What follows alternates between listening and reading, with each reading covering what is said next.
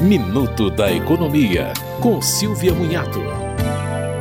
O governo sancionou lei que determina o retorno presencial das trabalhadoras grávidas após a conclusão do esquema vacinal contra a Covid com duas doses. Ou seja, o afastamento com garantia do salário só fica mantido para quem não completou o esquema. Caso as atividades não possam ser feitas remotamente, a lei prevê que o empregador possa modificar as funções da empregada. A lei permite que a pessoa escolha não se vacinar e volte ao trabalho, mas neste caso terá que assinar um termo de responsabilidade em relação a uma eventual infecção.